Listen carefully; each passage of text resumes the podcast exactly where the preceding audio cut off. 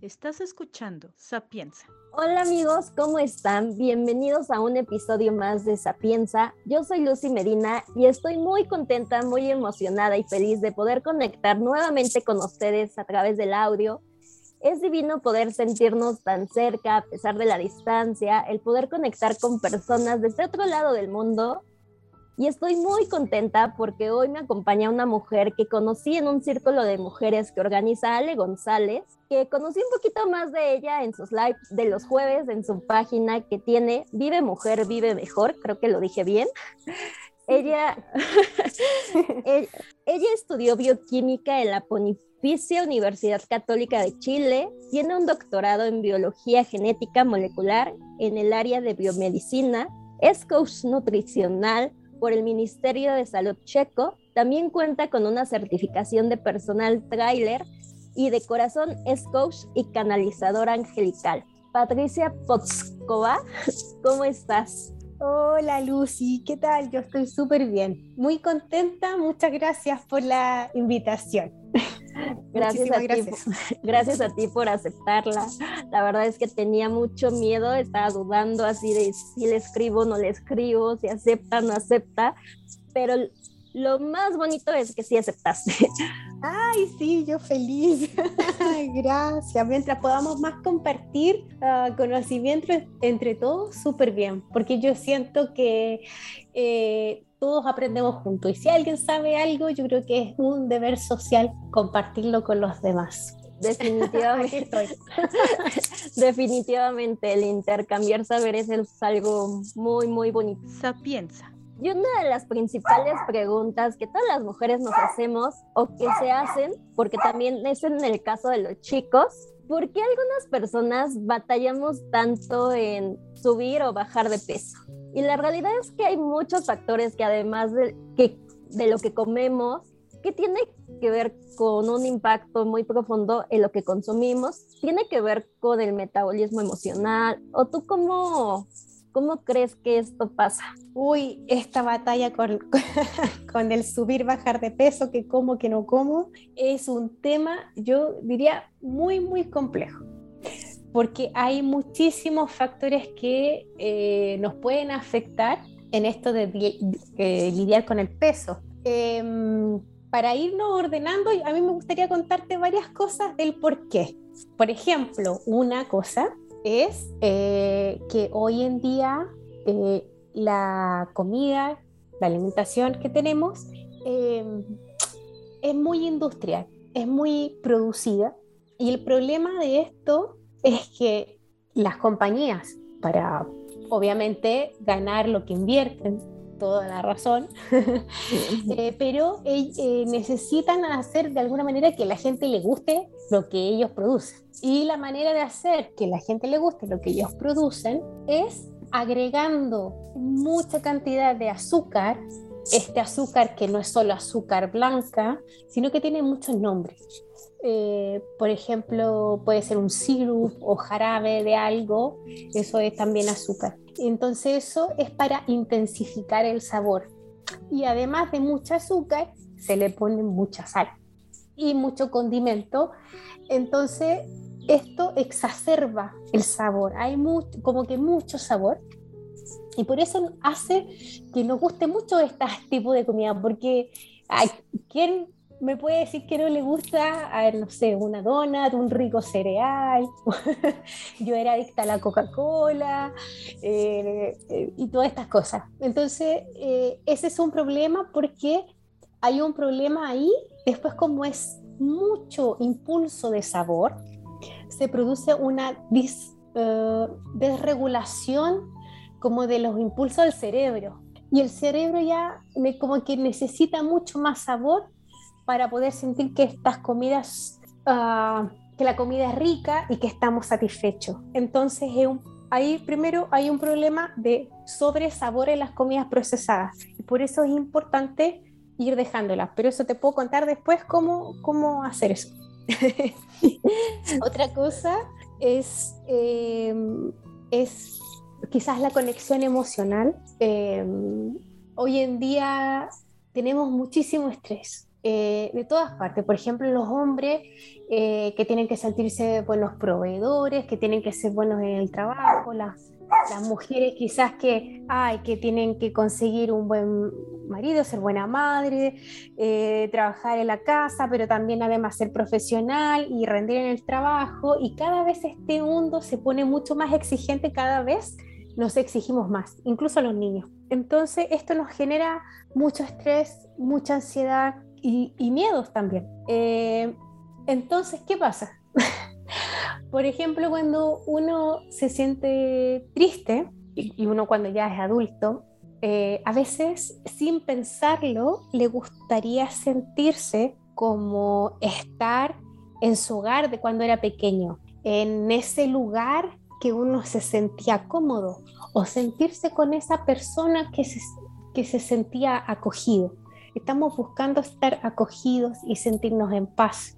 Pero como ya no vivimos en ese lugar quizás o con esa persona, entonces nos conectamos con la comida porque eso queda grabado en nuestro cerebro.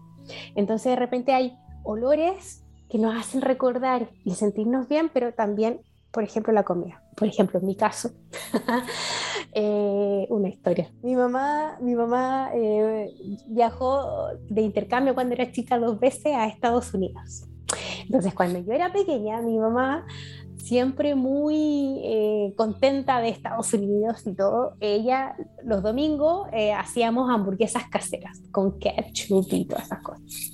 Y porque cuando yo era pequeña en Chile, salir a comer afuera no era tan normal, me acuerdo. Entonces era como muy, muy raro o era muy, muy bueno ir al McDonald's. Así como, wow, vamos al McDonald's. Entonces, hoy en día, cuando yo estoy muy nerviosa o triste, yo voy al McDonald's a comprarme una hamburguesa. wow. Siento, siento de verdad, siento esa, ese, ay, en inglés comfort, es como esa acogida, de sentirme protegida. No es que de verdad me guste tanto la hamburguesa, o sea, sí me gusta, pero es más el sentimiento y eso lo empecé a descubrir con el tiempo porque yo no me había dado cuenta. Así que por ahí también eh, es bueno cuando hay algún tipo de comida que tú repites, fíjate si es algo que tú solías comer en tu niñez, con alguien que a ti te agradaba o en un momento que a ti te agradaba y te sentías bien. Entonces, ahí tú vas a descubrir, no, yo no tengo hambre, lo que quiero, estoy buscando, estoy buscando consuelo. Entonces, también es un, tip para, para ir ayudando a estar bien. Otra cosa que nos hace esto de la, la lucha con el peso son las, eh, ¿cómo lo podría decir? Desregulación hormonal. Em, todas las hormonas trabajan juntas y cuando nuestro cuerpo no funciona bien, nada va a funcionar bien y tampoco esto de, de saber cuando estoy ya satisfecho y no necesito más comida. Em, hay dos hormonas muy importantes relacionadas con con la alimentación y con el ganar peso. Eh, una es el cortisol, que es la hormona del estrés. Ella se activa cuando estamos en situaciones de estrés, que mala no es, no es una hormona mala, porque eh, se creó, digamos, para eh, atender situaciones de, de emergencia. El problema que, como decía antes, estamos tan estresados en este día a día que tenemos el cortisol elevado todo el tiempo. Y eso no es normal. Y eso provoca un montón de cadenas de cosas, una historia muy larga, para eh, que nos afecta el, el, subir de peso. Y la otra es la insulina, porque últimamente hemos abusado de la insulina. Eh, se cree que un gran, gran porcentaje de la población, aunque no lo sepan, tienen diabetes o prediabetes, incluso aunque sean personas delgadas. Em, lo que pasa es que eh, últimamente nos, nos, han dicho, eh, ya, coma seguido, cómete una manzana, después una leche, y ahí vamos. Y resulta que el proceso de la insulina es así. Tú comes algo, algún alimento.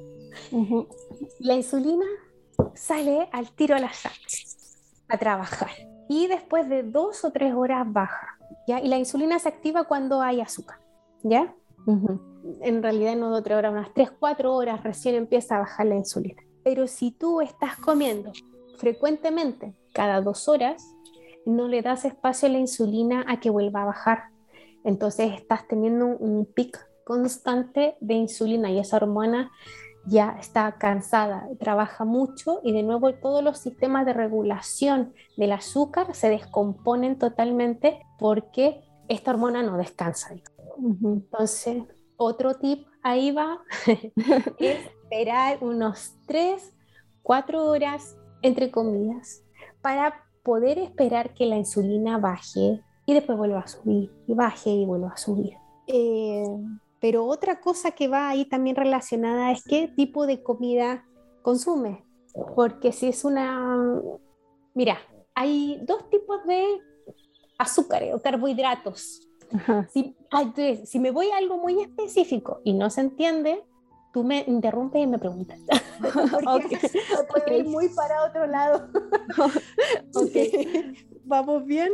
Sí, hasta ahorita vamos bien, hasta me has hecho pensar mucho porque sí es cierto, ¿no? O sea, ¿cuántas comidas recomendables son para hacer uno al día? Porque muchas personas le toman como más importancia al trabajo que tal vez ir a desayunar antes de salir de casa, ¿no? Que el desayuno debe de ser como el alimento más importante en todo tu día porque es como los coches, si no le echas gasolina, pues no funcionan, no arrancan.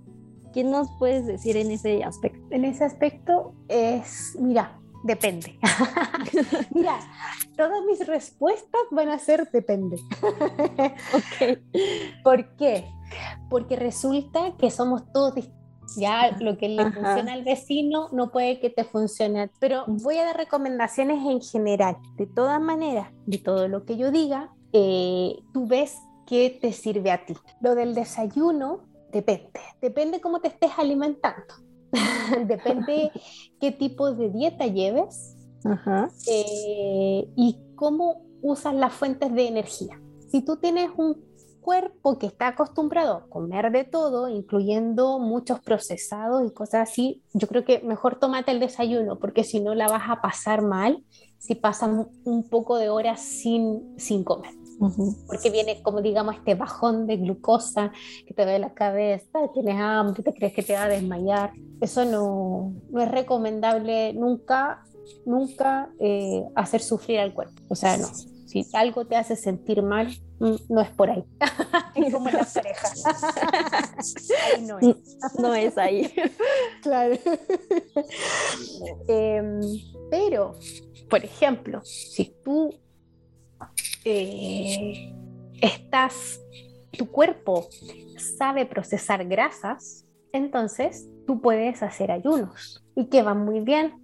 Los ayunos tienen muchas propiedades, muchos beneficios. Es bueno hacer ayuno. Entonces hay gente que se salta el desayuno sin ningún problema y se come dos comidas al día o tres, haciendo una ventana de alimentación. Y hay otra gente que no, que sí se come el desayuno porque ella lo necesita, se después almuerza y ahí después termina de comer, entonces se salta la cena. Yo mm. no, personalmente, no he visto mucha diferencia entre las personas que se salten el desayuno o se salten la cena. Yo creo que es algo muy personal y también cómo va tu día a día, porque la idea es eh, tratar de organizar tu forma, tu manera de comer, eh, ajustándola a tu día a día. Por ejemplo, yo soy mamá y tengo dos chicos. y mi marido y el perro. Ah, Entonces, para mí es muy importante compartir en la mesa. Entonces, para mí, y bueno, y también nunca he sido muy del desayuno. Entonces, yo me puedo saltar el desayuno sin problema. Porque la mañana estamos corriendo y no hay mucho tiempo para sentarnos a conversar. Pero si el almuerzo y la cena nos sentamos todos juntos. Entonces, a mí me conviene saltarme el desayuno, por ejemplo, si voy a hacer ayuno. Eh, pero también es importante cenar temprano, eh, a las 6, máximo a las 7 de la noche, porque el cuerpo necesita, eh, digamos, el estómago necesita un poco de descansar antes de ir a dormir.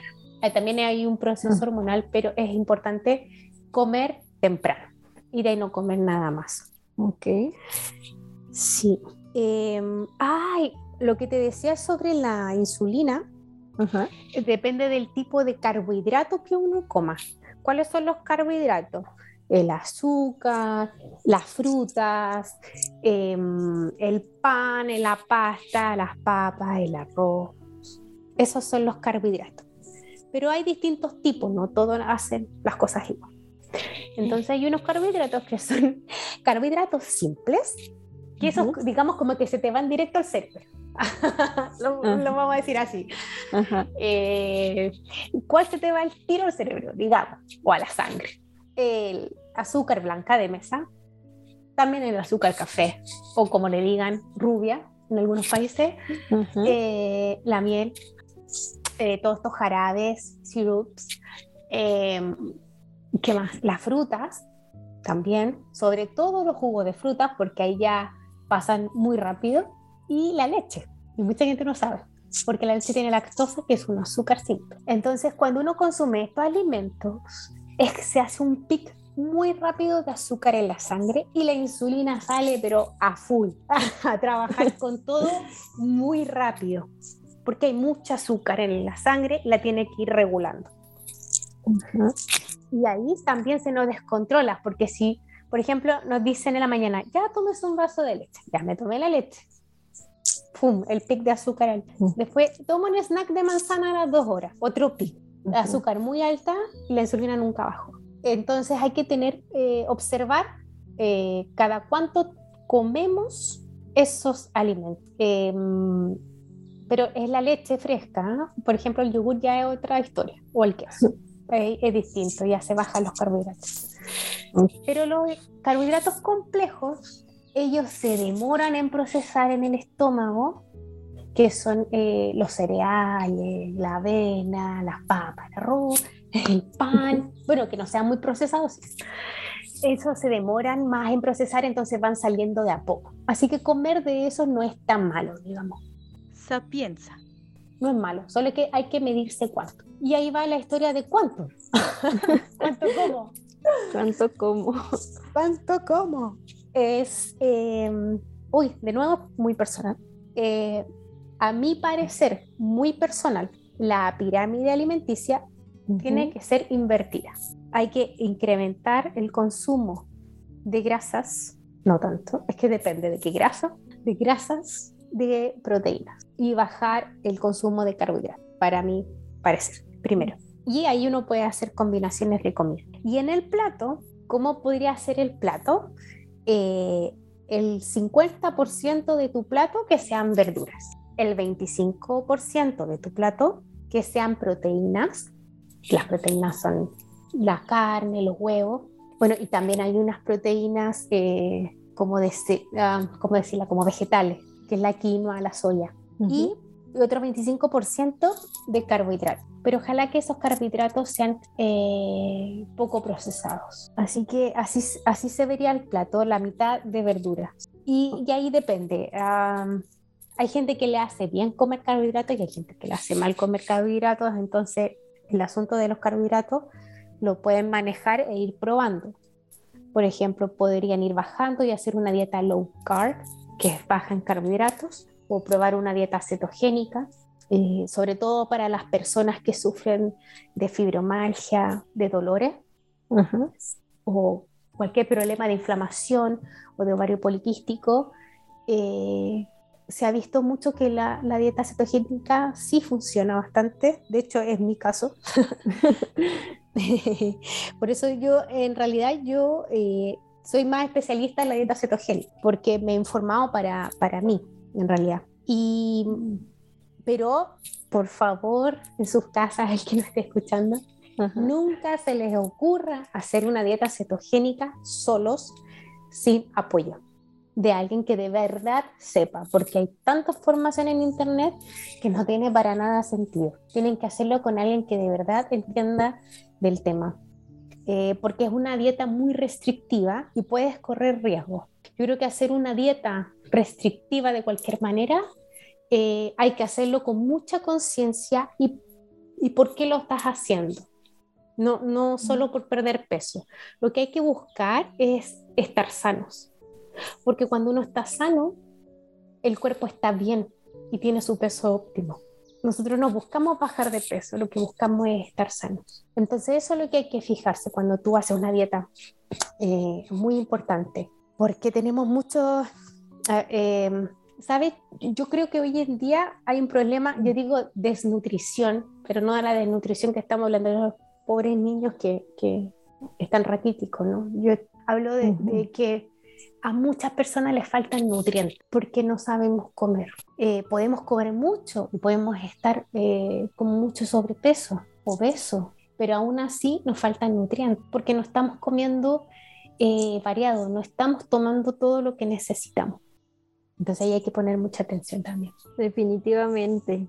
Creo que a veces sentimos que comemos bien y realmente nos descuidamos. En realidad no es comer por comer, sino hacerlo todo como tú lo mencionas, con conciencia, pero más que nada eh, tener estos tiempos, porque igual, ¿no? El hacer ejercicio, el dormir bien, que a veces no le, no le tomamos tanta importancia y que va de la mano para poder estar sanos. De todas maneras, de todas maneras, eh, está todo relacionado todo, todo, todo va de la mano. Eh, hay que cuidar todos los aspectos del ser. y, y, el dormir es clave, es súper, súper importante en bajar de peso. sí. Ay, no, no, y de verdad parece chistoso, ¿eh? pero eh, lo es. De hecho, hay un estudio que hicieron eh, donde tenían a un, hicieron un estudio. Entonces era la idea de la gente que estaba solo sentada en el sillón, incluso sin comer, viendo películas hasta tarde, todos los días, engordaban. Y es porque se, sí, se afecta todo tu ciclo. Lo que pasa es que nosotros, bueno, somos animales. sí. Así. Y estamos diseñados para, para, bueno, para ir en conexión con el planeta y el mundo. Eh, entonces, nosotros fuimos diseñados para despertarnos con el sol y acostarnos con el sol. Ese es como nuestro diseño, digamos. ¿Y por qué si ahora ya tenemos ampolletas, televisión? O sea, ¿por qué ahora eso va a ser importante? Lo que pasa es que eh, el DNA, digamos, el DNA es donde tenemos toda la información de cómo es nuestro cuerpo, cómo funciona. Está todo ahí guardado en la genética, en el DNA. Y, y la información genética cambia muy lento.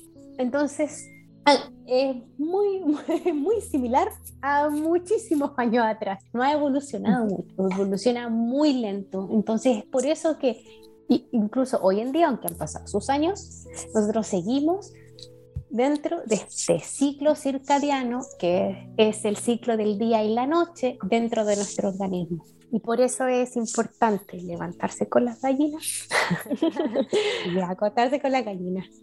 Claro que ahora en el claro es difícil, como lo hago, ¿cierto?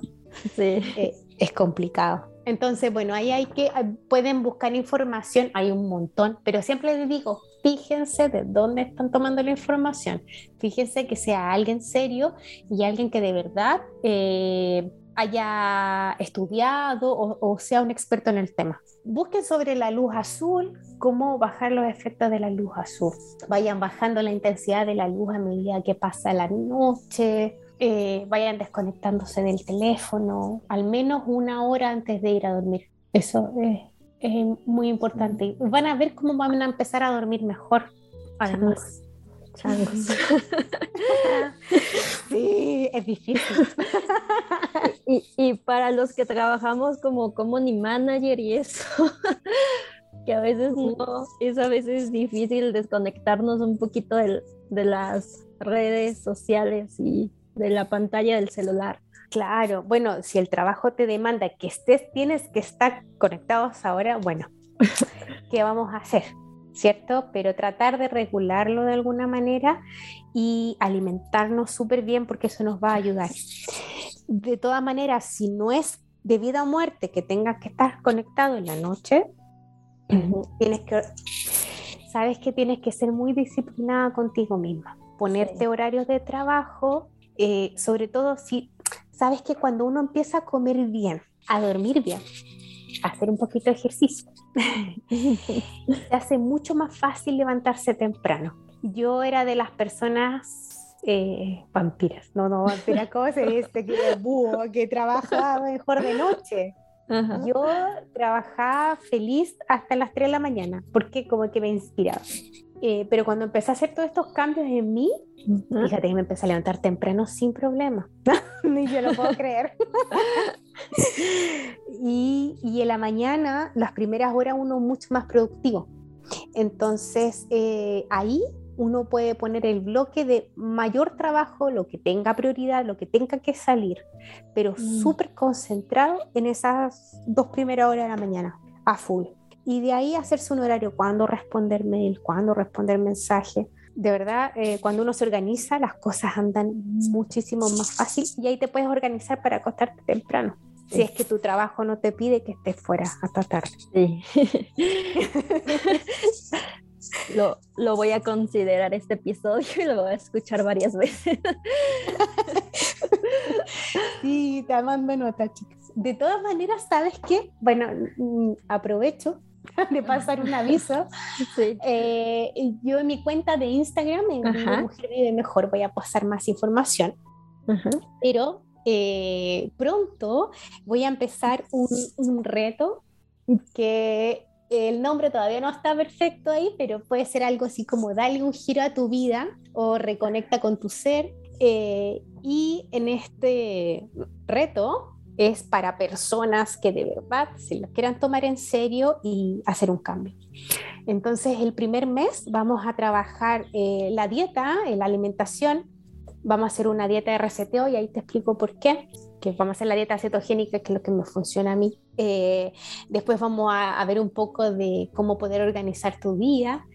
Y, y, el tercer mes, como yo soy en realidad coach angelical también, me, dedico del corazón, eh, vamos a hacer algunas meditaciones y unos círculos de mujeres para finalizar los tres, los tres meses. Y, al final de los tres meses, yo me, me, gusta ver los cambios. Van a ver cómo les va a cambiar la vida. Qué Pero padre. sí, porque es un todo. Eh, es muy difícil cambiar solo una cosa. Es que, ¿sabes qué? En verdad, cuando uno empieza a cambiar un aspecto de tu vida y te está yendo bien, como que los otros se empiezan a arrastrar.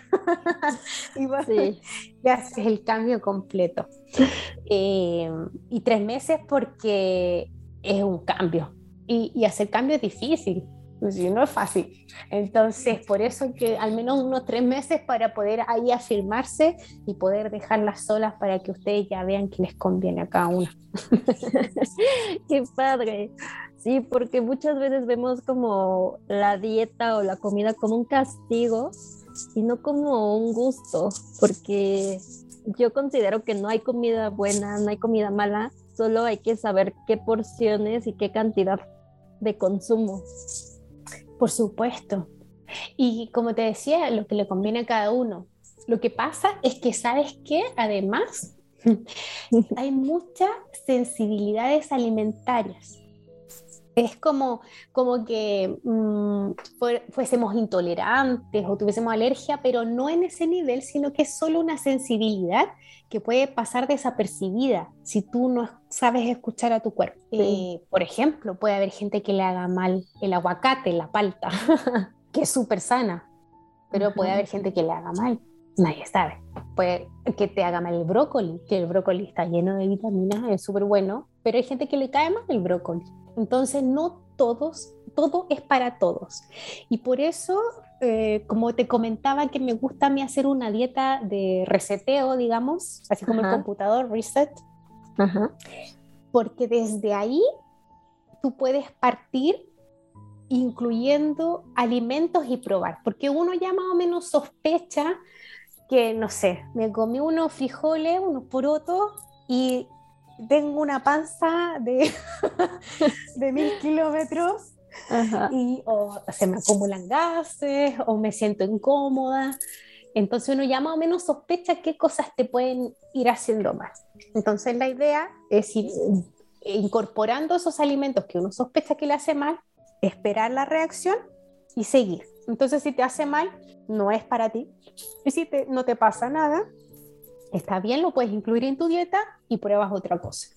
Es un, un aprendizaje muy largo, un camino, pero la verdad es que de verdad cuando, cuando uno ya sabe que puede comer, ah, te cambia la vida porque te sientes tan bien, te sientes llena de energía.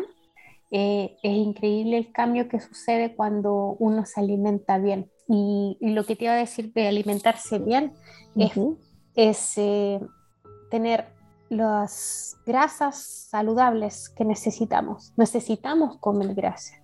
Dicen, ay, el colesterol es malo. No es malo, depende. depende. Pero el colesterol lo necesitamos para muchas cosas y para las hormonas. No es malo. Eh, depende del origen y depende qué otras cosas comes. Eh, tener todas las proteínas que necesitamos. Eh, por eso a veces es complicado, por ejemplo, eh, hacer dietas eh, vegetarianas o veganas, porque ah, la combinación de, a ver, aminoácidos, mira, los aminoácidos son la, el ladrillo para formar proteínas en tu cuerpo. Tu cuerpo necesita proteínas para formar la estructura del cuerpo y para hacer función. Entonces los aminoácidos son los ladrillos para las proteínas. Y necesitamos de todo tipo de ladrillo para poder hacer esa proteína. Pero, aquí el pero es que eh, no tenemos todos los ladrillos, no los podemos hacer todos, todos los aminoácidos. Hay unos que se llaman aminoácidos esenciales, que esos aminoácidos hay que buscarlos en la dieta, vienen de lo que comemos. Y, mm. y es importante comer de todos, porque si no, no podemos construir esas proteínas si nos falta uno en especial, un ladrillo especial. De comer todos los ladrillos. Entonces, eh, por ejemplo, la carne y en los huevos, los lácteos, eh, ahí están todos. El huevo es como las tiene todas. El huevo es súper completo en proteína, en aminoácidos. Pero las personas que no comen huevo ni carne ya se le hace más difícil. Pero, por ejemplo, hay que fijarse y estudiar. si quieres ser vegana o vegetariano, por favor, estudia. Em, puedes combinar garbanzos con arroz porque se complementan en la composición de aminoácidos, o garbanzos con avena, maíz con lentejas y así. Hay que, hay que ir investigando, pero la idea es que no te falte nada, que no te falte aminoácidos, que no te falten las grasas saludables como el omega 3, por ejemplo, y que no te falten vitaminas hay vitaminas que, que están en la grasa, vitaminas que están en el agua.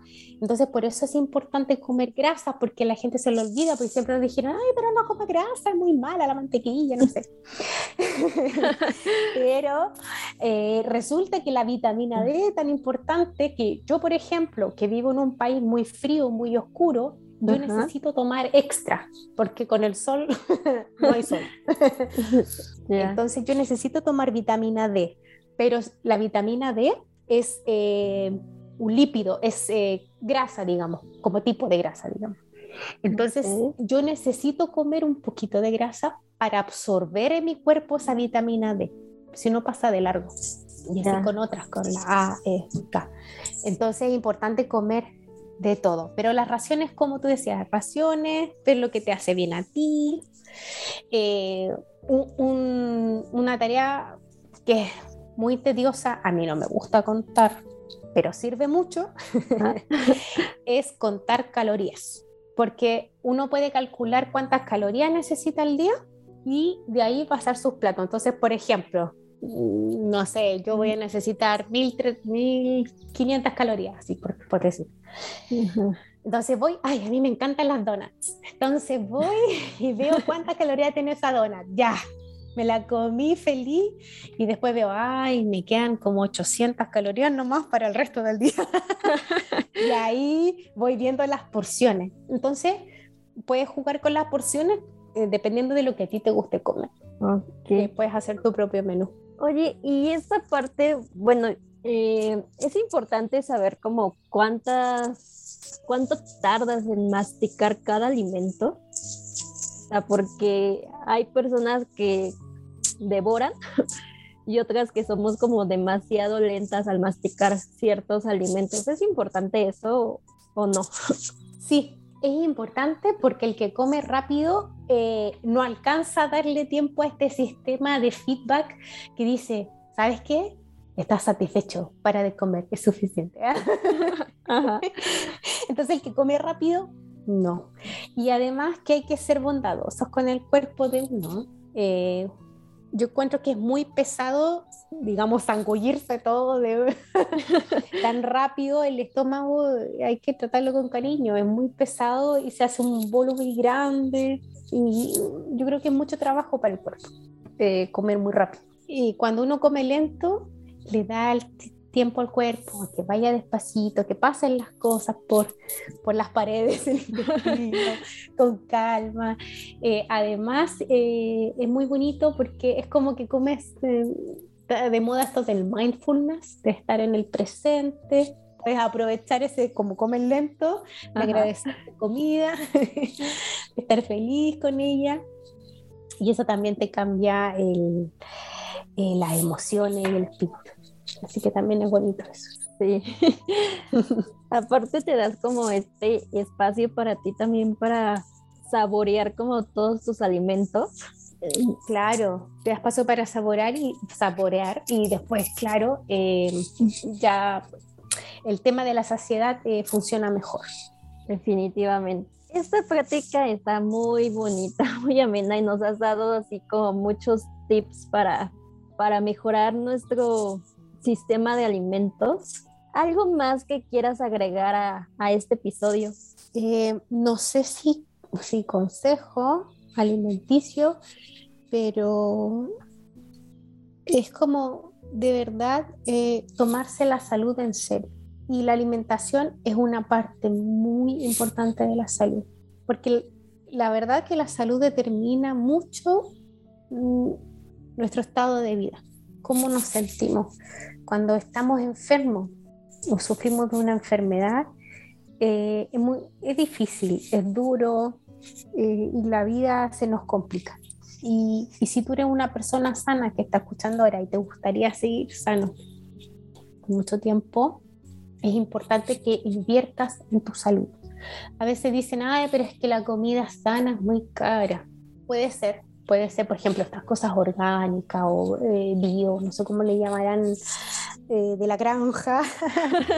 Eh, claro, es más caro porque, o porque por el trabajo, hay que pagar el trabajo de, de los granjeros que no usan pesticidas, crecer la plantita en el... toma su tiempo. Eh, yo tengo mi huerta, todo esto, tengo mi huerta, crezco mis tomates, mi lechuga.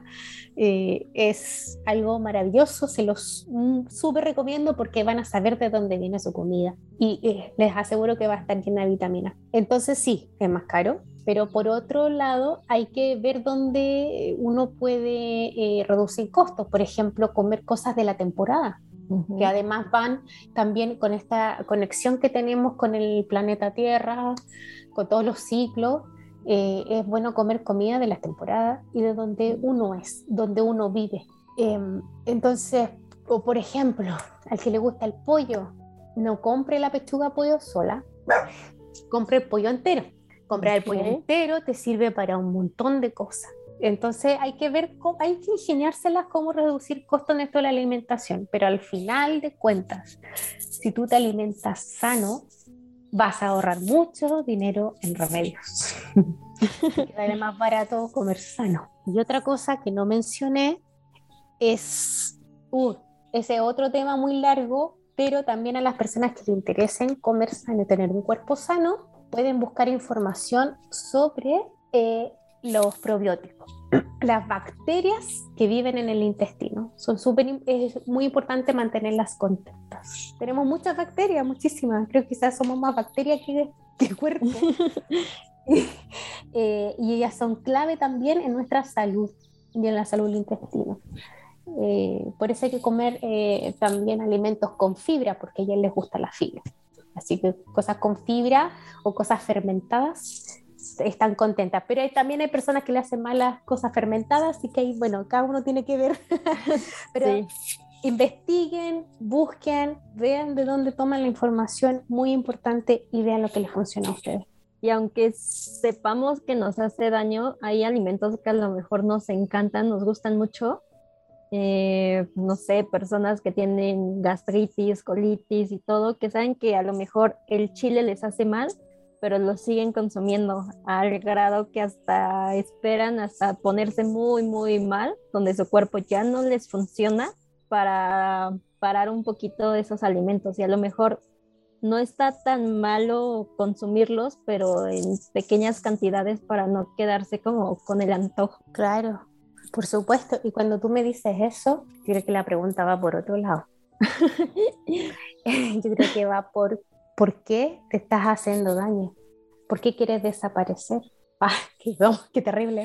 Pero eh, porque, eh, ¿por qué te haces daño a ti mismo? Entonces ahí hay un tema emocional, algo que hay que trabajar dentro, que no nos, no nos podemos tomar en serio, que como yo te decía, con esto de las comidas procesadas y de la mm, tanto sabor que les pones sí, eh, o algo que nos gusta mucho, sí, es difícil, difícil dejarlo.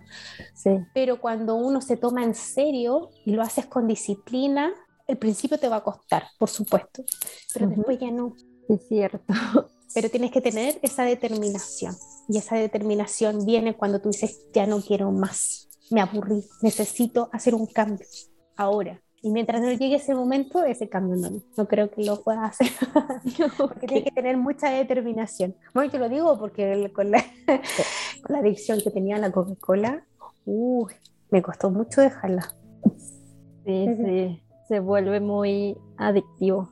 Y es que lo que contiene, pues yo creo que no he conocido a ninguna persona que diga, no, yo no la consumo al menos una vez en su vida la ha consumido. Sí, sobre todo, fíjate que en Latinoamérica es increíble el consumo de Coca-Cola.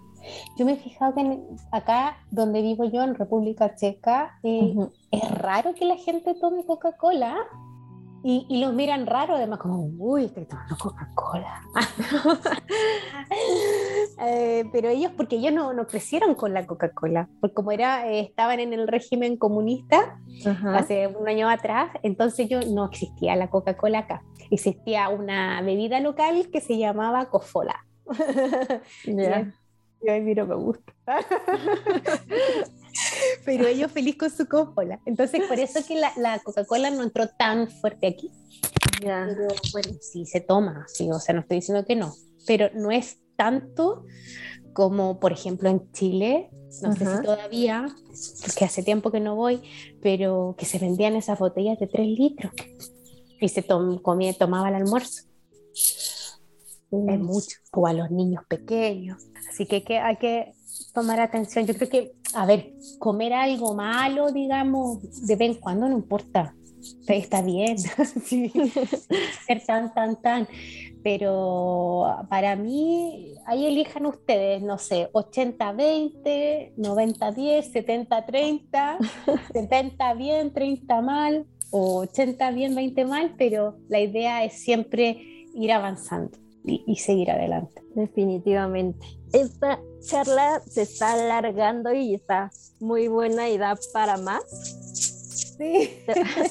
Te, voy a invitar igual a un live para que igual te puedan hacer preguntas y saquen muchas dudas de, de este tema. Y bueno, ya para ir cerrando, ¿dónde te pueden localizar en tus redes sociales? Yo, eh, por ahora, estoy en Instagram Así que me cuentan en Instagram como Vive Mujer, Vive Mejor. Así que Vive Mujer, Vive Mejor. Ok. Ahí me encuentran. Igual, si les gusta toda esta onda de canalización de ángeles, igual la pueden contactar, que está muy bonito. Pueden checar ahí sus lives y les va, les va a fascinar. Muchas gracias, Lucy. No, gracias a ti por, por aceptar la invitación, por acompañarme en esta, bueno, acá es tarde, allá ya es de noche, supongo. Sí. por, por aceptar la invitación, por esta bonita charla. Muchas gracias. Yo Ya. encantada. Ya seguiremos ahí en contacto para pasarte el link y que lo escuches, que lo compartan, que, que podamos seguir en contacto. Muchísimas, muchísimas gracias. Y sí, pues lo que estén escuchando, si les gusta, lo encuentran interesante, algún amigo le puede ayudar, mándenle el link. Sí, le, le va, le va a servir demasiado.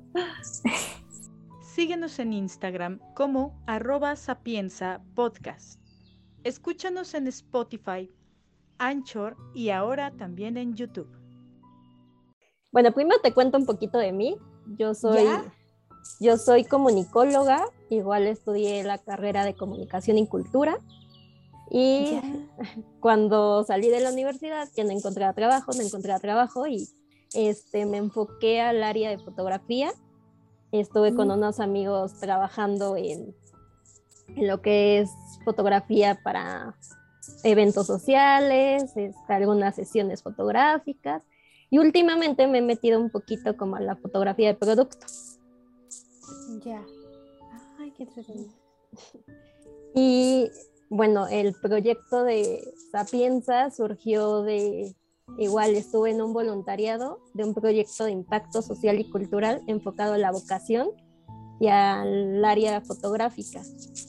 Tenía como esta espinita de hacer algo nuevo. Entonces, entre mis contactos, amigos y todo, me acordé de Eli, que pues tiene mucha experiencia, que ha trabajado en muchos proyectos y que le encanta la locución. Entonces, con ella surgió el proyecto. eh, al principio estuvo en la primera temporada, parte de la segunda temporada, hasta que me dijo, ¿sabes qué? Tengo mucho trabajo. Eh, a la par ella había sacado un proyecto personal y no le daba el tiempo para, para poder seguir con esto. Entonces acordamos quedármelo yo al principio pues yo tenía mucho miedo porque pues no consideraba que fuera algo 100% con mi personalidad, sino la esencia pues era de ambas, dos chicas con esencias totalmente diferentes, con personalidades muy ajenas, muy, muy distintas, pero, pero pues ahí se quedó, ¿no? Y la idea es sacar como una convocatoria para que alguien más se integre. La verdad es que ahorita lo he sacado yo sola y creo que no lo he hecho tan mal. Entonces, esa es en realidad la historia de Sapienza. El nombre surgió por votaciones.